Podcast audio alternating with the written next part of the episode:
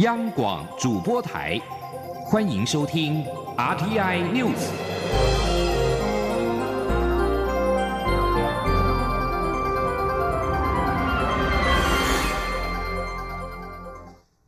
各位好，我是李自立，欢迎收听这一节央广主播台提供给您的 RTI News。下面开始为您报道外交最新消息。外交部长吴钊燮在今天晚间召开记者会，表示我国政府对于所罗门群岛今天在内阁会议中通过决议，转而与中国建立外交关系的决定，至为遗憾，并且予以强烈谴责。吴钊燮并且宣布，从即日起，我国终止跟所罗门群岛的外交关系，并且全面停止双边的合作计划。我们来连线记者王兆坤，为我们做现场进一步最新的报道。兆坤，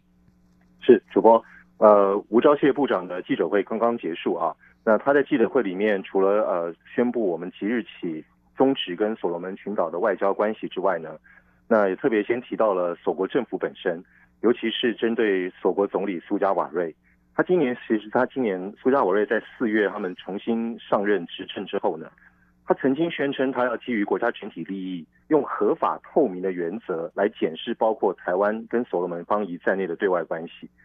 结果呢，他也承诺说，他要广征民意，向公民团体了解这些大家的意见之后，再来做出决定。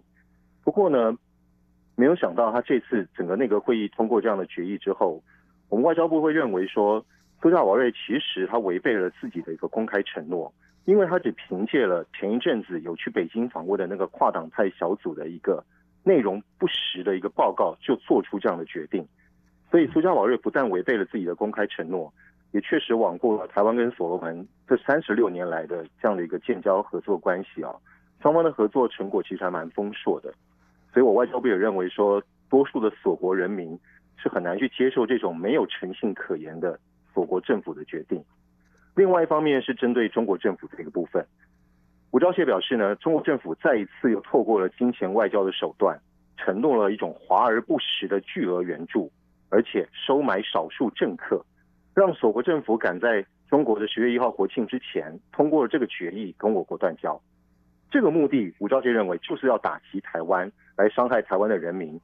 来一点一滴的压缩，来消灭台湾的主权。而中国政府这一次刻意在我总统还有立法委员大选之前来进行这样的攻击，要影响我国选举的企图是非常明显的。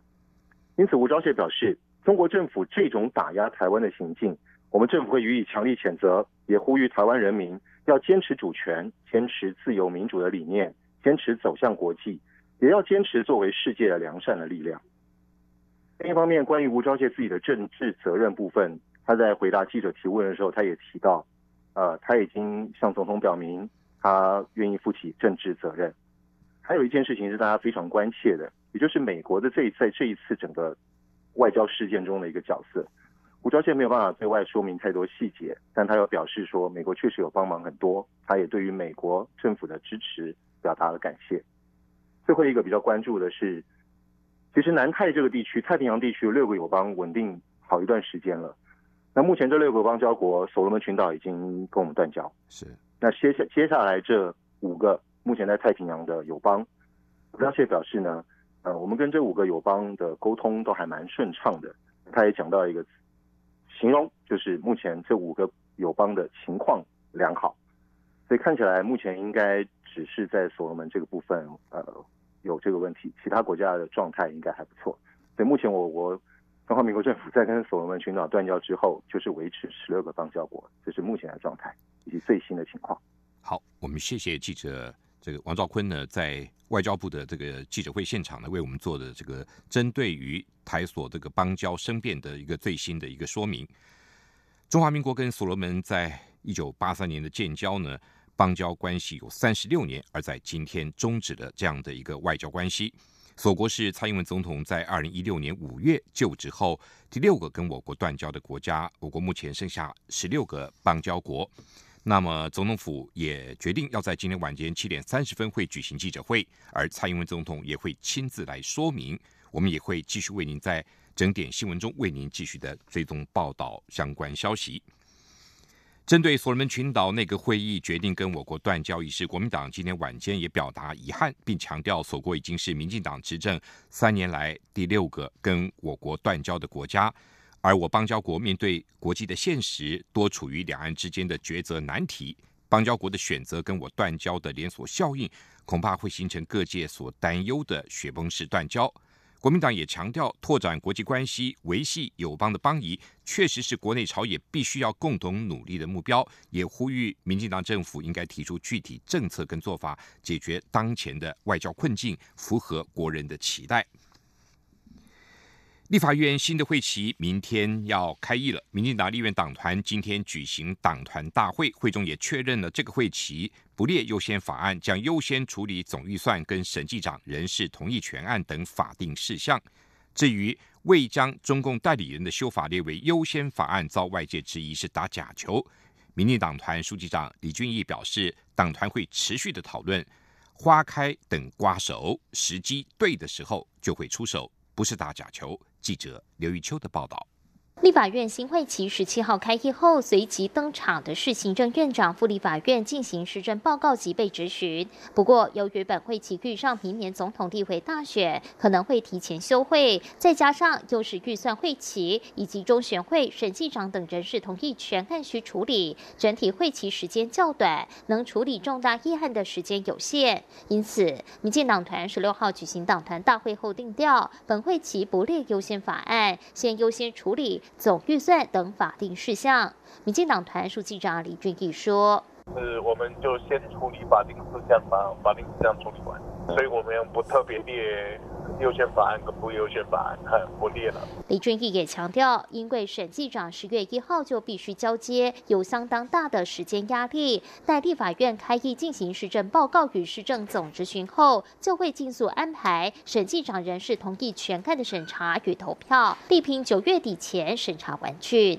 至于引发各界高度关注的中共代理人修法，因为列为优先法案，民进党遭质疑在抗中保台上打假球。对此，李俊毅表示，民进党内部意见对于立法的范围与界定尚在讨论中。目前各政党也有很多不同看法。若列为最优先法案，一讨论下去，势必造成国民党全面悲歌，总预算、人事同意权等法定事项恐受影响。因此，民进党团大会上决定持续讨论，凝聚共识，但会列为优先法案，不代表暂缓，更不是打假球。哦，对内容部分当然还没有充分讨论啊，那所以这个部分就一面在凝聚公司那一，所以也没有说不排，也没有说什么时候排，呃，先把法律事项先处理完，哦，然后在这一段期间就继续。李俊毅日前也透过脸书发文强调，花开也要等瓜熟才能摘瓜，时间对的时候必然会出手，是不是最优先不影响摘瓜？民进党要等的是最佳时机。中广电台记者刘秋采访报道：二零一六到二零一八年之间呢，在欧洲的禽场出现了过 H 五 N 五的禽流感病毒。农委会今天证实，野鸟所携带的 N 五病毒跟台湾本土化的 H 五病毒在台湾发生重组，这是台湾首度检出。农委会也力拼三个月内清除。记者陈林信宏的报道。H5N5 高病原性禽流感病毒曾经在2016年至2018年间在欧洲地区野鸟检出15例，并在德国三个火鸡场及克罗埃西亚四处家禽场发生零星案例，所幸在全球并没有造成严重疫情。曾经在欧洲发生的 H5N5 高病原性禽流感病毒，却在九月十二号首次出现在台湾。透过农委会主动监测，发现高雄市旗山区的一土番鸭场出现感染，且经过嘉旭卫生试验所进一步检测分析，在台湾首度出现的 H5N5 高病原性禽流感病毒和欧洲发生的并不同株，因为 H5 病毒和二零一五年就入侵台湾的 H5 病毒最相近，N5 基因则是相近于欧亚大陆野禽的病毒。换句话说，H5N5 病毒在台湾发生重组。农委会副主委黄金城说：“那这一次会跟我们台湾的这一个呃，就是呃 H5N2 的这个 H 可能发生重组的这个现象，哦，那可能的来源，我们推测可能是啊在台湾里面存在着过去野鸟所呃身上可能还有的一个 N 五的一个啊基因重组啊发生重组，那才会跑出一个新的 H5N 五的这样的一个病毒出来。农委会也表示，鸭只对于高病原性禽流感病毒具保毒，因此被感染的案例场土番鸭没有明显症状，不过也已经全部扑杀。由于过去存在台湾的三种禽流感病毒，包括 H5N8、H5N3 和 H5N6，农委会都成功将其从环境清除，因此农委会也立下目标，希望透过三个月的时间，将 H5N5 病毒完全清除，不要让它存在台湾的环境中。中央广播电台记者陈林信宏报道：今年是九二一震灾二十周年，内政部今天举行记者会，宣告今天起举行一连五天的防灾周的活动，并且首度模拟国际救援队伍来台救灾。记者刘品希的报道。九月二十一号是国家防灾日，政府将于今年九月二十号上午九点二十一分模拟大甲断层错动，并诱发彰化断层北段发生规模六点八地震，进行各项防救灾工作。中央气象局也将发送国家级警报讯息到民众的手机，邀请民众一起演练抗震保命三步骤：趴下、掩护、稳住。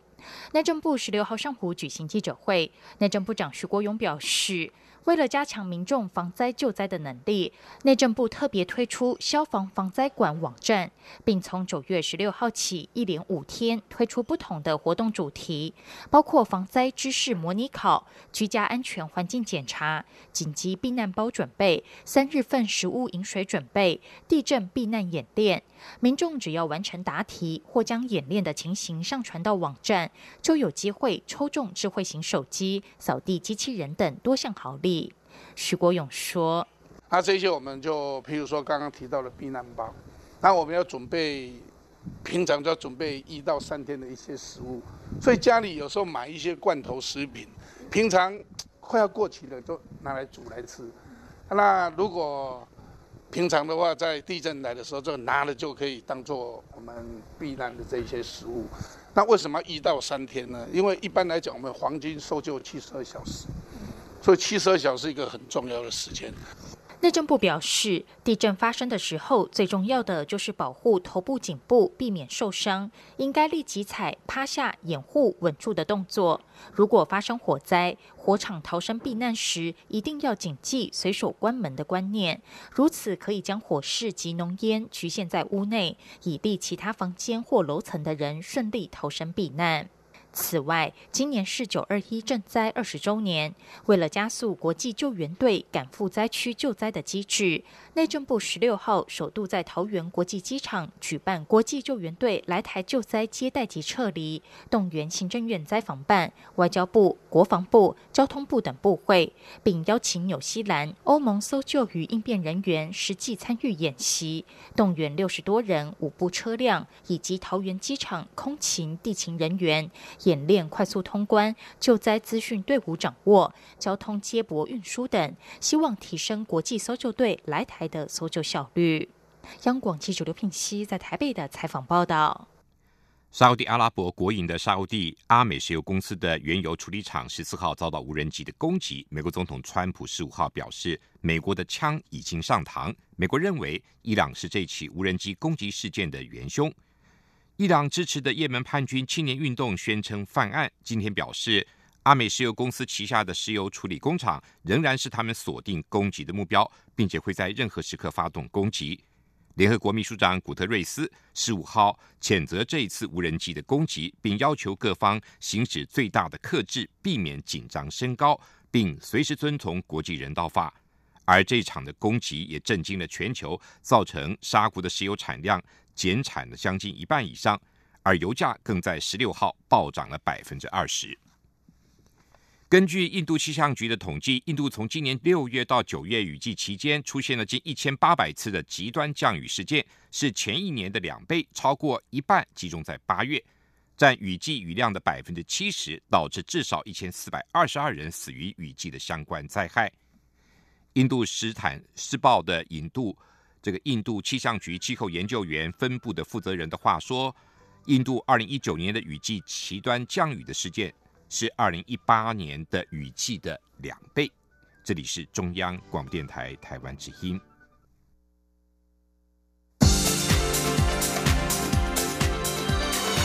这里是中央广播电台台湾之音，欢迎继续收听新闻。欢迎继续收听新闻。针对二零二零立委选战，民进党还有五个艰困的立委选区没有提名。提名策略小组今天拍板定案，将征召台北市议员阮昭雄、民进党发言人周江杰跟太阳花女战神赖品妤等刺客征战艰困的选区。记者刘玉秋的报道。民进党中执会十八号将进行最后一波艰困选区立委征召提名。针对目前尚未完成提名的五个艰困选区，民进党秘书长罗文嘉指出，提名策略小组十六号开会后拍板，新北市系指区建议征召太阳花女战神赖品妤对战国民党的李永平与时代力量提名的赖嘉伦；新北市永和区征召民进党主席特助蔡木林挑战国民党的资深立委林德福；新北市新店区建议征召民。嘴张明佑挑战国民党地委罗明才，也建议征召民进党发言人周江杰出战新竹县第一选区，挑战国民党地委林回洲。而针对一波三折的北市文山区，提名策略小组建议征召台北市议员阮昭雄挑战国民党资深立委赖世宝。相关选区提名将送中执会确认通过。这几位都是非常年轻，然后这个也是第一次。这个参选的同志，所以这是新北市的三位。好，在新竹县的第一选区，这位小组经过提讨反复讨论，我们决定征召民进党中央党部原来新闻部主任周江杰，来在新竹县的第一选区来参选。啊，以上的五位都准备在这个礼拜三的中执会提提出。请中整会来通过。另外，民进党在云林海线立委选区原本已提名前麦寮乡长许忠富，但近来地方基层建议换将声浪不断，许忠富也表达愿意退选。提名策略小组最后改建议征召现任立委苏志芬，认为此布局对战国民党的前立委张家驹将更有胜算。而针对新北市系直选区，因时代力量立委黄国昌宣布不竞选连任，改推办公室主。任赖嘉伦征战后，民进党也决定自提人选，并与台联达成共推一组候选人的共识。民进党最后决定征召太阳花女战神赖品妤。民进党主席卓永泰与台联主席刘义德十六号会面后，也极力争取刘义德的支持。会后，刘义德还与民进党秘书长罗文嘉共同举行记者会。刘一德表示，赖品妤与李永平的反差很大，民进党提名赖品妤有赢的可能。他相信会是绿台椒大战红老椒。此外，针对北市松山信义选区，刘一德也极力劝退党内有意参选的潘厚勋，改支持民进党提名的许淑华。刘一德强调。民进党与台联合作才有赢的空间，在抗中保台的原则上，台联非常愿意理账，并期待未来三个月与民进党继续密切合作。中广电台记者卢秋采访报道。红海集团创办人郭台铭是否参选明年的总统大选，至今仍未明确表态。郭台铭的幕僚蔡庆瑜今天受访表示，不论参选与否或是副手人选，郭台铭都心有定见，不管选或不选。明天十七号都会给外界一个交代跟说明。台北市政府顾问蔡碧如今天则加入了郭团队的会议，讨论后续的联署跟立委提名等事宜。针对郭台铭宣布参选总统已经箭在弦上，国民党主席吴敦义今天表示会用尽一切的方法接触郭台铭，希望他能够回头。吴敦义并说，现在他没有办法做决定，而是郭台铭要做决定。记者王维婷的报道。红海集团创办人郭台铭会在十七号决定是否参选总统。随着郭台铭宣布的时间倒数计时，国民党的整合也进入关键时刻。国民党主席吴敦义十六号下午出席立法实务研讨会受访时表示，会用尽一切方法接触郭台铭，并希望郭台铭能够回头。吴敦义说：“现在决定他不回头了不不不不不，现在我不能决定。”那谁能决定？是是他要做决定，我们会运用各种方法去接触，去希望能够回头，但是不一定啊。我们尽最大努力。媒体报道，郭台铭尚未正式宣布参选，但是幕僚已经迁户籍至特定区域，准备投入立委选战。永林基金会副执行长蔡庆瑜已经将户籍迁入桃园市八德区，若参选将对上国民党的陈学圣，以及和民进党合作的无党籍立委赵正宇。而另一位户籍在台中北北区的幕僚郭心怡，则会对上国民党的沈智慧与民进党征召的庄敬成。外界解读郭正营此举是针对韩粉立委而来，对此沈智慧表示，任何人都有自由参选，这是单纯的立委选举，不担心泛蓝票源分裂。而陈学圣则认为，这是萨卡都总统大选在街头巷战，选举精彩可期，他只能准备好迎战。中央广播电台记者王威婷采访报道。为发展金融科技，由金管会主导的金融科技创新园区在去年九月开张，至今届满一年。金管会主委顾立雄今天出席成果展示时表示，金融科技在台湾的发展只是开始，未来仍有无限发展的可能性。他也鼓励金融科技业往海外发展，特别是新南向，增加成为金融触角兽的能量。记者陈林信宏的报道。为打造台湾成为适合发展的金融科技创新环境，金管会在二零一七年十月委请金融总会运用金融科技发展基金，建立金融科技创新园区。园区也在去年九月十八号开张。这一年来，科技业结合金融业在园区内激荡发响，也带动国内金融业投入金融科技的金额屡创新高。根据金管会的统计，去年总投资金额高达新台币一百一十七亿。平均每一家业者投入三千九百多万元，较前一年成长百分之五十二。今年预估整体投入金额更将达两百一十九亿元，预计年成长率将达百分之八十七。金管会主委郭立雄表示，台湾金融科技发展才刚开始，金管会还将整合电子支付、电子票证，带动支付的生态圈，未来发展充满各种想象。郭立雄说。金融业在这一块的投入，我认为还只是刚开始而已啊。那特别是我们会在电子支付、电子票证的整合的这一块，带动整个支付的生态圈。那另外，呃，这一个呃，Open Banking，呃，现在要解决的是各资保护的，还有相关治安的一些议题。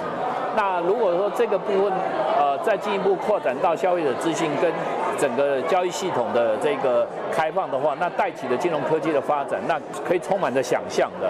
目前台湾已经有不少金融科技公司的市值突破新台币一亿，但如果要成为金融独角兽，也就是市值要得达到十亿美元，约新台币三百亿，仍有一段路要走。郭立雄表示，要成为金融独角兽，科技业一定要结合金融业往海外发展。他鼓励新南向市场，因为东南亚有庞大的人口红利，发展数位金融有很大的潜力，在菲律宾、印尼等地区都不太可。可能去大量增设实体分行，但是当地人手一机，可以透过行动网络创造出有别于现有的服务模式。中央广播电台记者陈林信宏报道。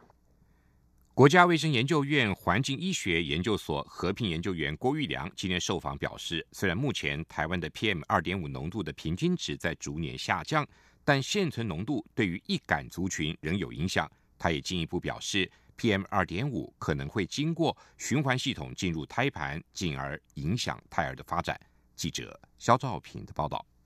国家卫生研究院十六号提出悬浮微粒特征对民众健康影响之研究，指有七成空污来自大环境，有三成是来自住家的微环境。他们针对台北、花莲、嘉义、高雄共八十四户的老人进行调查。发现老人住家室内外的 PM 二点五铺路量以嘉义最高。国外院国家环境医学研究所合聘研究员郭玉良受访表示，交通废气、石化重油是高频云嘉南 PM 二点五的生成主因。如果单以居家环境的微环境形态来说，就跟生活形态有关。他说，他们的住家形态有关。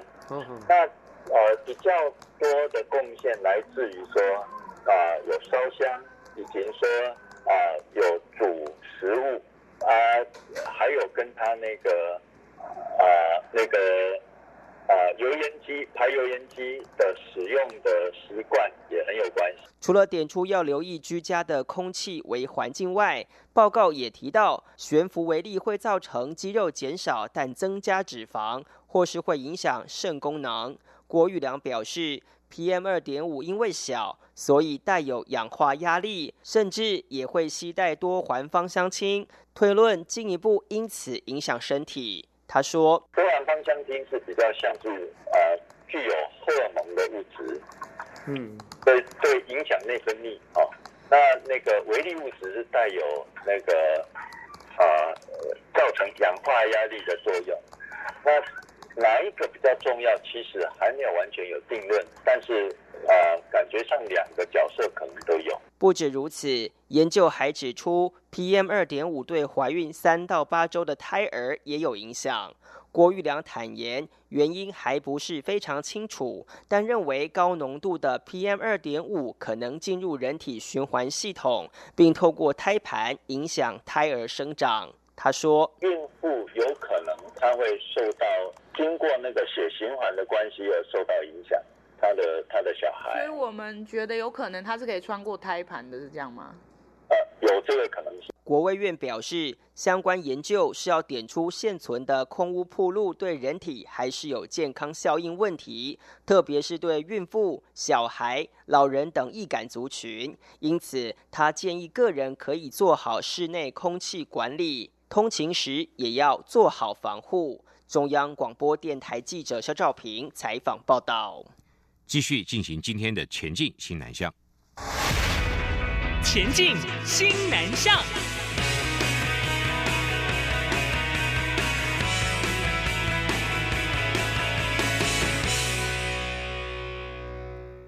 教育部推动学海计划，提升青年学子的全球移动力。南台科技大学学生李美云如愿的到新加坡马习理工学院当了交换学生。李美云表示，在国外学会了勇敢。而他希望毕业之后能够到新加坡攻读硕士。记者陈国伟的报道。就读南台科技大学视觉传达设计系的李美云，在上个学年度申请教育部的学海习珠方案，成功到新加坡淡马锡理工学院交换学习五个月。李美云表示，她在高中时透过网络和世界各国的人交换明信片，开始对国外的世界感到好奇，因而有了当交换学生的梦想。但在南投偏乡长大的她，家里不富裕，出国读书对她来讲是很遥远的事。结果上了大学。学才知道教育部有学海计划，让他燃起希望。李美云到新加坡淡马锡理工学院学习平面设计，每个班级约二十五名学生，属于小班制。他提到，当地一个学年度有四个学期，一学期只有两个月，和台湾一年两学期大不同。而且每一门课每周会上两次，所以几乎要一直赶作业。他们上课步调还蛮紧凑的，而且你每次上课你都要跟老师讨论。然后就是讨论你要做什么，然后你的设计理念是什么，这样。所以我觉得，因为上课压力有点大，所以我就花了不少时间去适应。李美云趁着学期和学习间的假期，在新加坡各地走走看看。她说：“很高兴自己能踏出在台湾的舒适圈，到国外迎向各种挑战，学会独立生活的能力，抗压性也变强了。原本不确定志向的她，现在也决定未来想到新加坡读硕士班。她鼓励家境不好的同学，能多利用教育部这项计划，做好各项准备，实现到外国交换或实习的梦想。”中央广播电台记者陈国。为台北采访报道。台湾金匹杯电竞赛继印度、马来西亚之后，今年首次登陆泰国。比赛自一个月前展开线上初赛，吸引了近千名的玩家。最终获胜的八强队伍将在九月二十一到二十二号在曼谷市中心的购物中心举办决赛。总冠军队更可以取得十一月来台参加总决赛的入门票，与来自马来西亚、印度、菲律宾跟台湾的电竞好手进行友谊赛。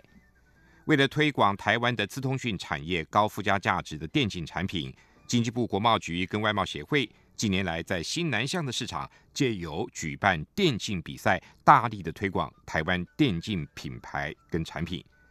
以上这一节 RTI News 由李自力编辑播报，谢谢收听。